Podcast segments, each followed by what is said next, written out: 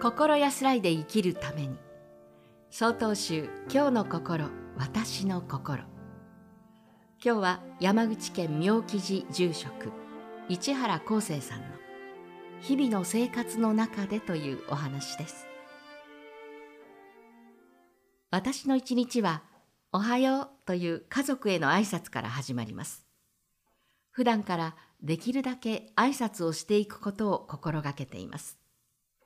私の挨拶に相手からの元気な挨拶が返ってくるととても安心した気分になります。特に嬉しいのは季節ごとのお寺の清掃の時です。朝早くからお檀家さんたちが集まると私は一人一人に「おはようございます。今日はよろしくお願いします」と挨拶していきます。集まったお檀家さんたちも「おはようございます。今日もきれいにしていきましょう」おはようございます。今日はどこからやっていけばいいですか？など元気に返事を返してくださいます。しかし中にはいつもより元気がないお檀家さんの返事に何かあったのかなと少し心配になってしまうこともあります。私は挨拶をコミュニケーションの入り口と考えるようになりました。ところで挨拶という言葉は仏教用語の一愛一冊から来ているとご存知ですか？一愛一冊とは前奏の間で師匠が弟子と押し問答をし修行や悟りの深さを試す言葉です。愛は押す近づく寄り添う。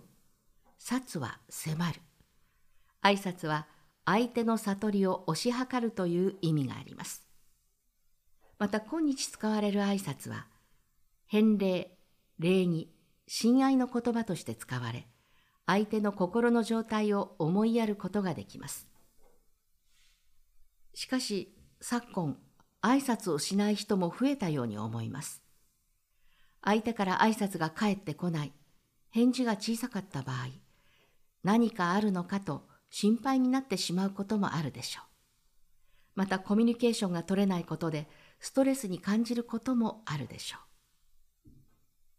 コミュニケーションの入り口としてお互いに挨拶を交わし、お互いの心を開くためのきっかけとして挨拶を率先していきましょう。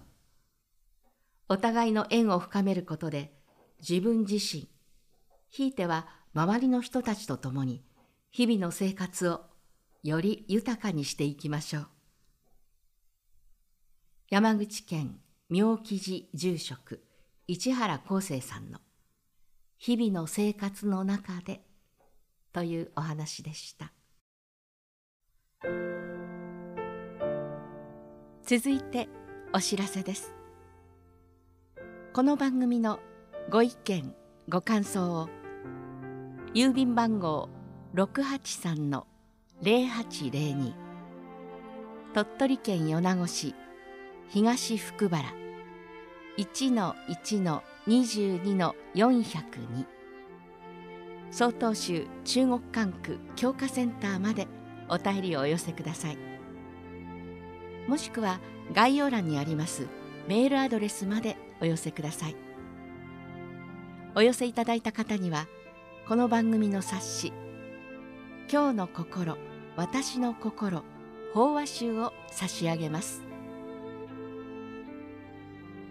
次回は鳥取県雲龍寺住職真壁太郎さんの「残したい風習」というお話です。この番組は曹洞宗中国管区教化センターがお送りしました。